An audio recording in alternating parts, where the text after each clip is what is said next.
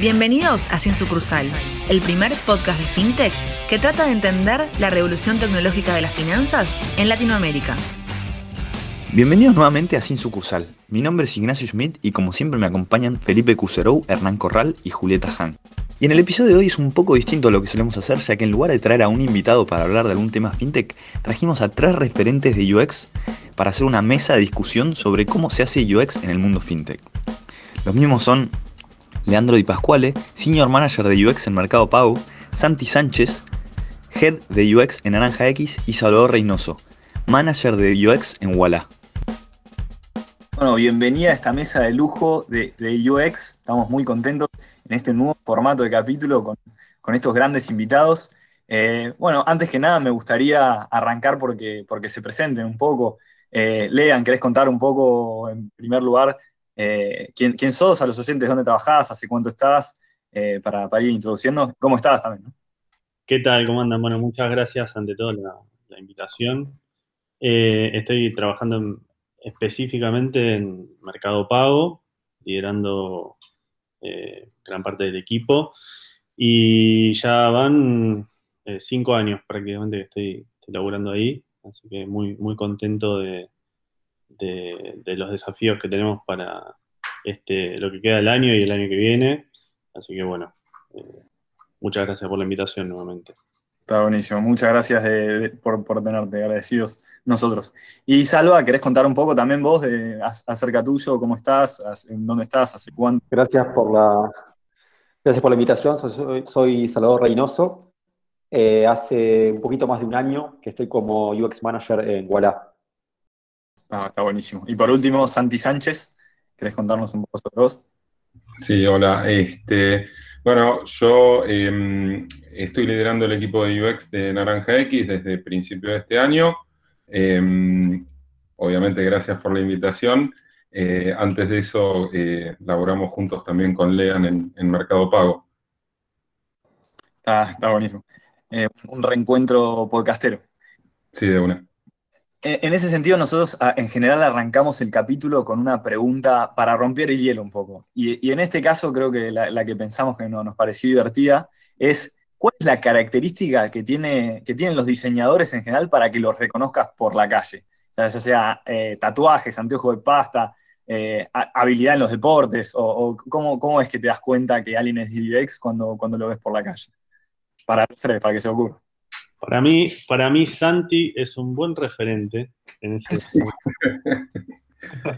Santi tiene barba, pelo este, blanco, blanco, domina, tatuaje. Eh, creo que es un buen eh, representante. ¿Se, podría decir que es el estereotipo de persona de UX? Yo creo que sí.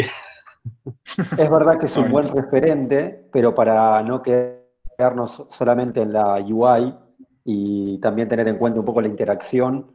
Creo que te das cuenta cuando hablaste dos o tres palabras y la persona te tiró alguna referencia a los Simpsons. De una. Muy buena. me gusta, me gusta. eso, eh, eso es qué año de la carrera te lo explican de diseño. no, en el CBC ya arranca con eso. Está muy bien. Y, Santi, ¿vos, cumplís con ese, con ese estándar de los Simpsons también? A ver, todo, lo que dijeron acá me pinta de punta a punta. Lamentablemente, ahora me estoy sintiendo un estereotipo. Este, pero, pero bueno, no. Yo, para, agregar eso, sí creo que, digamos, de, la parte exterior, me parece que hay como dos grupos. Este, hay unos que mm, como que necesitan exteriorizar eso. Yo no, me sentía así, este, pero bueno, evidentemente este, se ve. Y después en general creo que somos muy, eh, por el lado más de lo que decía Salva, somos como muy hinchapelotas con muchas cosas, porque así como viste cuando charlas con un psicólogo, decís, este me está analizando todo el tiempo, medio que tendemos a tener esos talks también, ¿no? Entonces el tipo que te acomoda en grilla las cosas en una mesa y ese tipo de cosas también te, puedes dar cuenta que viene del palo. Ah, me reconozco. está bueno, está bueno. y entonces, yendo más a, preguntas quizás para introducir el tema. Eh, para, para Salvador, ¿cómo, si vos tuvieses que explicarle UX a Doña Rosa, ¿cómo, cómo le explicaría? A, una tía, viste, lejana, viste, que, no tiene ni idea de, nada de tecnología ni nada, ¿cómo le explicás qué es el UX? Uf, dificilísimo y pasa siempre, no tan lejos. Eh, me pasa con, mi, con mis padres, con mi hermana. Eh, lo primero que digo, como para tener un acercamiento a la disciplina, es hago diseño web, eh, como para que, entiendan un poco en qué área. Y después intento decirles, ok, ¿te pasó alguna vez que entraste a un sitio y no entendiste cómo usarlo? Bueno, intento de que las personas lo entiendan de, primera mano. Es como la forma más fácil que encontré en todos estos años de, explicar qué hacemos. Em, eh, totalmente, creo que también si, damos un, paso más atrás, digo, eh, eh, lo que hacemos nosotros en el día a día es aplicar la experiencia de usuario a algo muy puntual que es, este, en, nuestro caso, el, diseño de aplicaciones o de sitios. Em, pero en realidad eh, UX este, es como un poco más genérico, más general si querés, y digamos, es la manera de construir algo eh, pensando en el, usuario y cómo el usuario va a interactuar con eso. Está buenísimo, sí. Y ahí teníamos una pregunta que, me gustaría seguir en ese, en ese hilo para entender, digamos, cuánto de, la UX y el diseño de una experiencia tiene que ver con el research eh, a profundidad de un problema y cuánto tiene de intuición. Eh, para descubrir cómo, cómo resolver un problema para un usuario o una persona, ¿no? Creo que ahí puede depender también del proyecto, ¿no? Digo, hay, eh, proyectos que tienen muchísima incertidumbre eh, o que son productos novedosos y que no, existen en el mercado, entonces ni siquiera te puedes apoyar en un benchmark.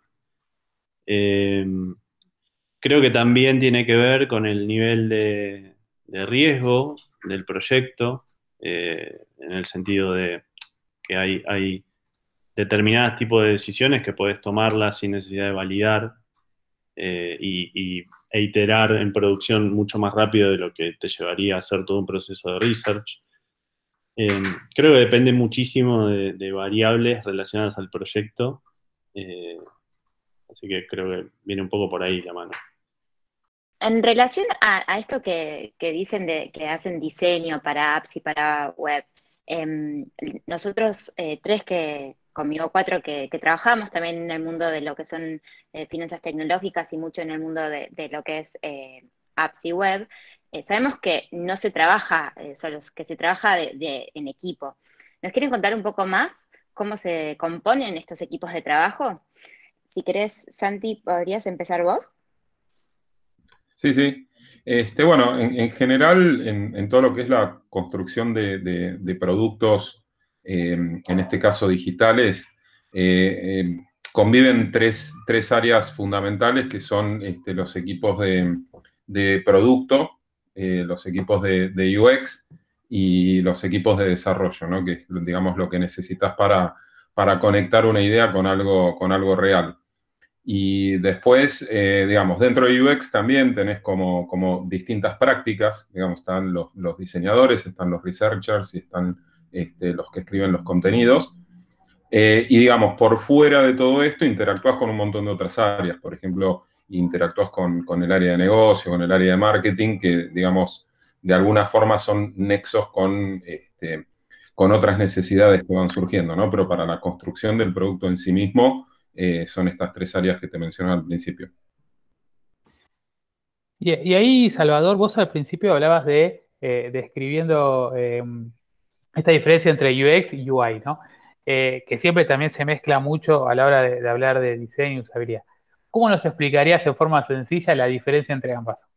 ok, em, bueno, todos sabemos que, que, UX en los libros se lo menciona como un paraguas con un montón de disciplinas adentro que tiene que ver con contenido, con usabilidad, con interacción, eh, con diseño visual. Em, la forma más fácil para, explicar la parte de, lo que es UI, de, lo, de todo lo demás que no es, es como forma y contenido, ¿no? UI es la parte visual, es lo más tangible, eh, sobre todo si se trata en una app y en una, y en una web, pero recordemos también que lo que es experiencia de usuario nos puede llevar a, otro tipo de productos, a productos físicos, productos que compramos en un supermercado, a lugares, espacios para, habitar, para recorrer, museos, eh, librerías, supermercados, ¿no? Eh, eh, creo que el concepto de UI aplica también ahí, ¿no? La interfaz, más allá de, cuál es el, material en el que esa interfaz se desarrolla. Y la, la otra parte, todo lo que no es UI, tiene que ver con cómo se experimenta eh, eh, esa interfaz. Eh, ahí tiene que ver con, interacción y usabilidad, obviamente. Y nada, depende del producto que estés construyendo, es cómo se relaciona la persona con eso, qué tan entendible es, qué tan agradable es, qué nos deja. Y yendo un poco más a lo que es el palo fintech, ¿no? Ya que ese es un programa de UX más fintech.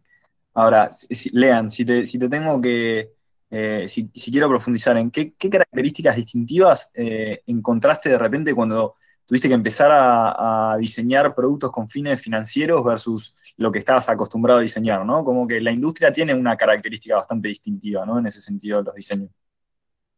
Sí, creo, que hay, eh, a ver, toda una movida en relación a, la industria financiera que está en una transformación tecnológica y esto, eh, si bien el puntapié o la punta de lanza son las fintechs, creo que hoy también están subiéndose esa ola los bancos y, otro tipo de entidades financieras. Me parece que en el fondo es una industria muy, muy tradicional, eh, con lo cual ahí requiere, por lo menos a mí eh, o de mi lado, mucha apertura para aprender sobre un montón de aspectos técnicos y de conocimientos que desde otras áreas eh, alimentaban la, experiencia, lo que podíamos definir como experiencia. Eh, y por otro lado, creo que requiere un, un desafío muy grande también para que esa industria que es muy tradicional construya un mindset en el cual ponga al usuario en el centro, ¿no? creo que si, se logra eh, trabajar sobre eso y hacer que todo el, equipo de trabajo, no importa si sos, de experiencia de usuarios, si sos del equipo de negocio, de marketing o de lo que sea, poner al centro eh, al usuario me parece que es lo más importante y me parece que es lo que eh, es lo más potente de caras a poder generar un producto sólido y que genere impacto, ¿no? Así que creo que los grandes desafíos vinieron por ahí. Yo, si permiten, sumo una, cosita más, que, que, eh, a, mí personalmente una, cosa que me impactó bastante em, es que tenés que desarrollar eh, una sensibilidad para entender que con lo que estás lidiando es con la plata de la gente, eh, incluso en, algunos casos con, con, la, con el laburo de la gente, ¿no? Porque cuando, cuando estás este, trabajando con medios de cobro, eh, digamos, los, errores que podés cometer ahí le pueden complicar mucho al usuario este, su medio de vida, digamos, si, si no haces las cosas a conciencia. Em, es distinto a si estás trabajando en, algún otro tipo de industria donde quizás este, un, error no, no, pueda terminar siendo algo tan catastrófico o algo que le genere tanta sensibilidad a, al usuario. Completamente, Santi, está buenísimo. Nadie se va a enojar si se perdió un WhatsApp por el aire, pero si se pierde plata, ahí sí hay un problema grande. Y ahí, en esa misma línea, eh, lo que queríamos preguntarte, Santi, es, sobre todo más allá de alguien que, depende su, su laburo de, un servicio de una fintech, ¿cómo es diseñar cuando tu usuario, un poco lo que comentaba Lean, el, usuario que estás poniendo en el, foco, en el centro de atención, es una persona completamente marginal al sistema financiero y por ahí su primera experiencia con, pagos digitales es a través de una fintech. ¿Qué, desafíos eh, presenta eso? Sí, bueno, ahí tenés el, desafío de, poder llegar sin subestimar también, ¿no? Digamos, hay, que ser este, inclusivos desde ese aspecto también, digamos, asegurarte de que se pueda comprender todo lo que, lo que estás queriendo ofrecer como servicio eh, pero tenés que ser como muy claro, muy directo eh, y mm, tampoco, digamos, dejando de lado que, esa persona vaya a tener un, cierto nivel de comprensión, ¿no? Porque es como un, equilibrio muy fino, ¿no? Este, está bien, no me trates como estúpido. Este, eh, entonces, este, creo que, la clave está mucho en la, en la transparencia, ¿no?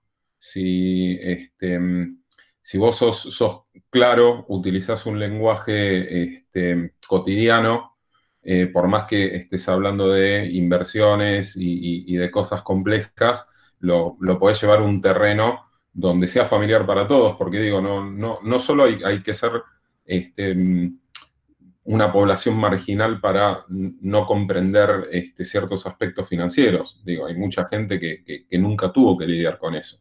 Este, entonces creo que más allá de, la educación financiera es muy importante la inclusión. De hecho, Santi, si, puedo agregar algo, eh, siempre que se habla de fintech se habla como de, esta inclusión, pero pensemos que los bancos tradicionales se estaban debiendo eh, a sus usuarios de, años eh, cierta transparencia y cierta forma de comunicar las cosas de una manera clara y simple.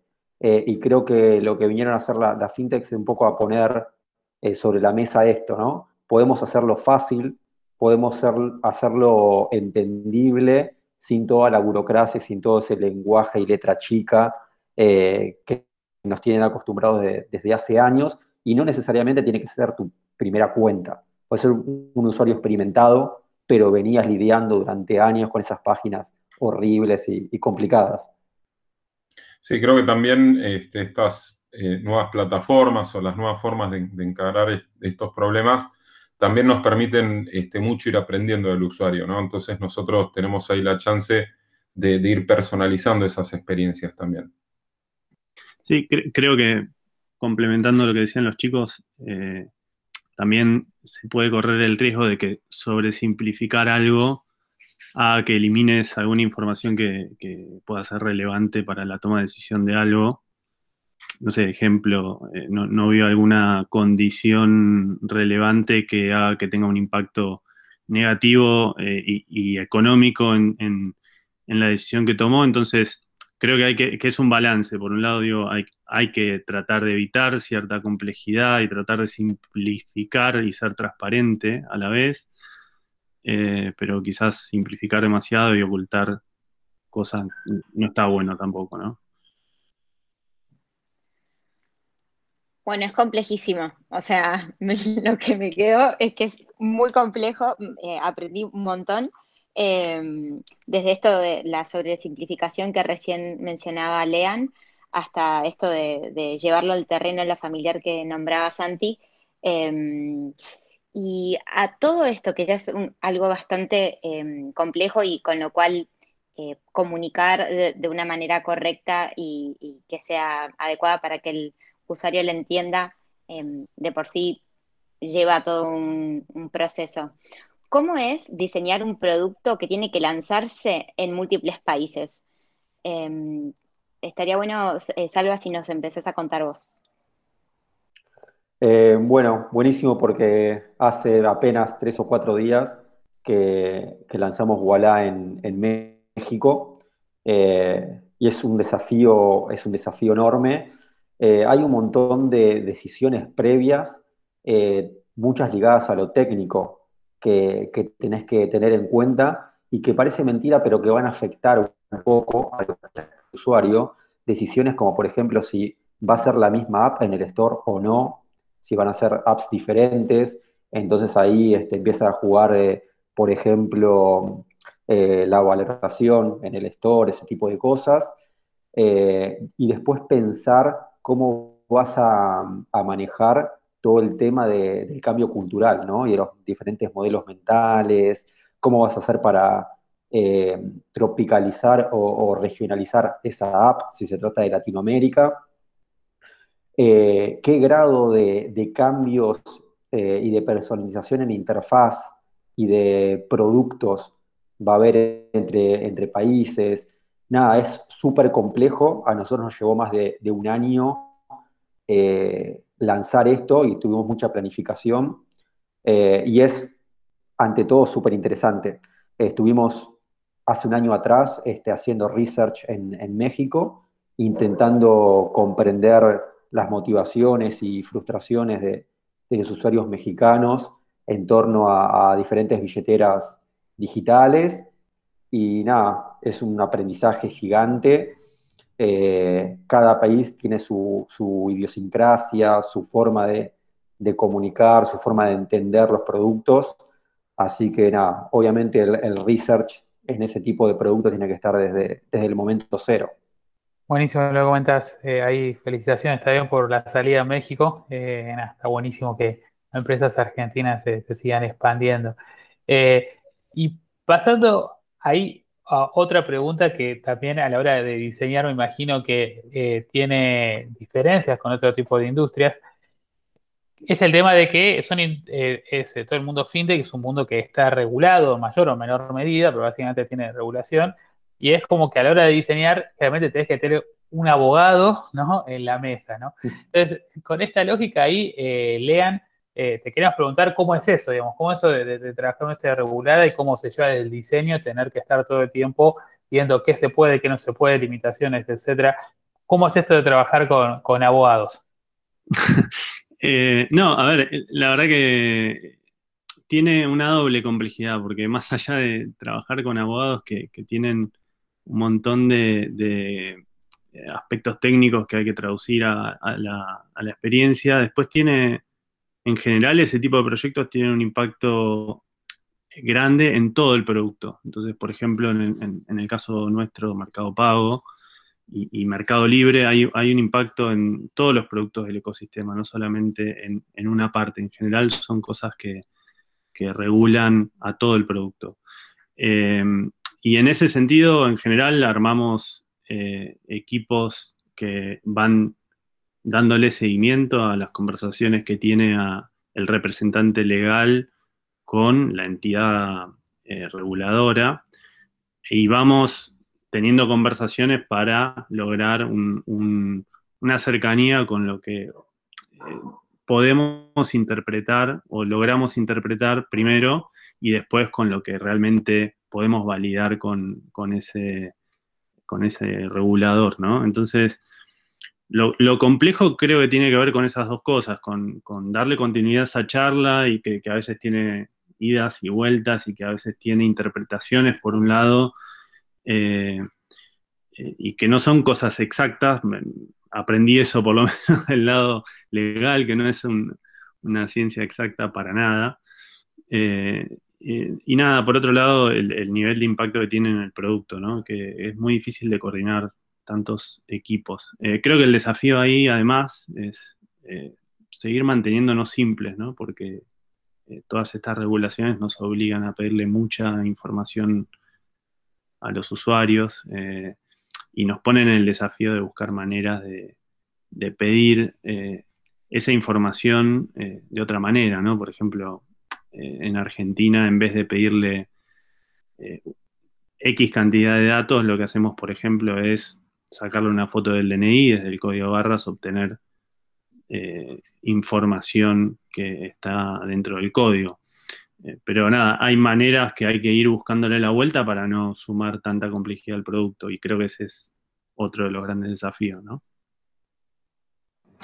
Sí, yo eh, aprovecho y, complemento también eh, las dos últimas respuestas de, los chicos, que, digamos, eso te, genera más complejidad aún, digamos, como decía Salva recién, cuando apuntás a mercados distintos, tenés que entender que estás apuntando a usuarios distintos, por ende todo lo que sabías este, del usuario tenés que volver a aprenderlo y eso se te multiplica con, el hecho también de que en distintos lugares las regulaciones también son distintas. Entonces eso, digamos, le, suma mucha complejidad a este tipo de productos.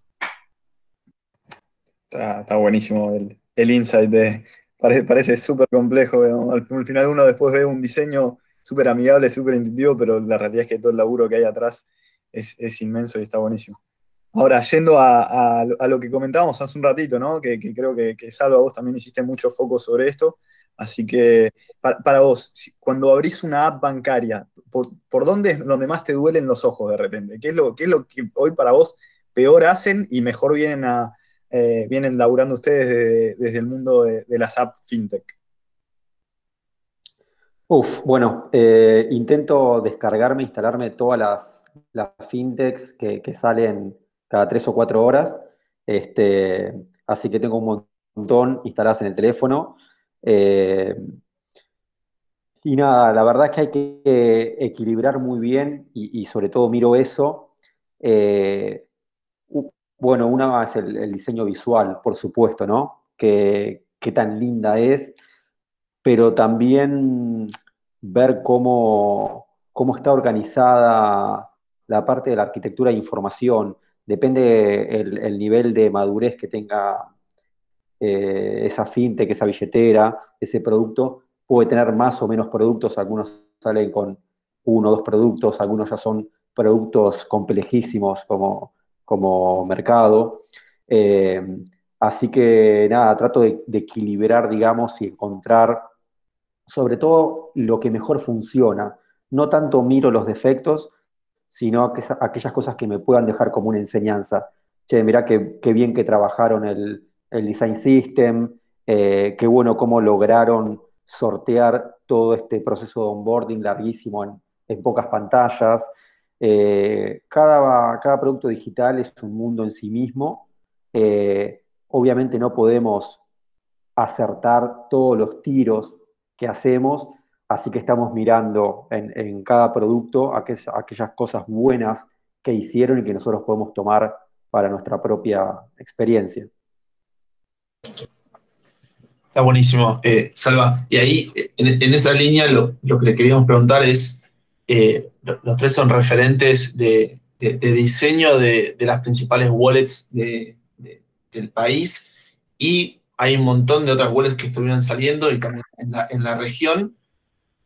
Y en esencia, muchos, los, por lo menos los productos básicos suelen ser los mismos y se van diferenciando a medida que van creciendo en la oferta. Y ahí, Santi, queríamos que, que, arranques vos, porque por ahí Naranja fue como la y Mercado Pago que salió después, en cómo al momento de plantear el nuevo diseño, y además que hace muy poquito lanzaron el rediseño, en cómo lograr diferenciarse y, que el usuario cuando entra a Granja vea como una propuesta de valor y una personalidad distinta a lo que puede encontrar en, el resto del mercado. Eh, bueno, sí, nosotros particularmente este, en ese punto del desafío también teníamos este, el, objetivo de poder alinearnos este, con la impronta tradicional de naranja, digamos, naranja Em, eh, digamos, más asociado hacia lo que es la tarjeta de crédito. Eh, es una empresa que tiene, digamos, históricamente una relación este, muy directa, muy amena con, sus clientes. Este, de hecho, tienen este, nada, el, abrazo como, como, el estandarte este, de, los valores de, la empresa. Este, entonces, el, el, desafío que teníamos nosotros era un poco de descontracturar este, algunas cuestiones de lo, de, lo que es la, imagen este, general de lo que es una billetera que muchas veces se enfoca más en, el manejo del dinero eh, que, en esta relación con el usuario. Entonces nosotros laburamos muy fuerte en, tratar de, replicar esa impronta y, no sé, nos apoyamos bastante en, crear un, este, un, lenguaje de ilustración que, digamos, lo, llevamos a través de, distintas partes de la experiencia. De hecho, por ejemplo, nosotros tenemos una ilustración bastante presente en, la home de la aplicación y que va variando. Este, y nada, tratar de generar esa cercanía. Creíamos que, digamos, ese era un punto en el que podíamos diferenciarnos un poco. Digamos, si bien hay muchos productos que que ya desde el lenguaje y demás generan una, cercanía este, mucho más aceptable que la que tenés con los bancos, este, pero creíamos que podíamos ir un poquitito más allá con, esos, con esos temas. Bueno, esto es todo por la primera parte de UX en el mundo fintech de la mano de Leandro y Pascuales, Santi Sánchez y Salvador Reynoso. Y los esperamos la semana que viene, donde ellos nos van a seguir contando cuáles son los principales desafíos de hacer UX en esta industria. Un gran saludo a todos y gracias por acompañarnos nuevamente.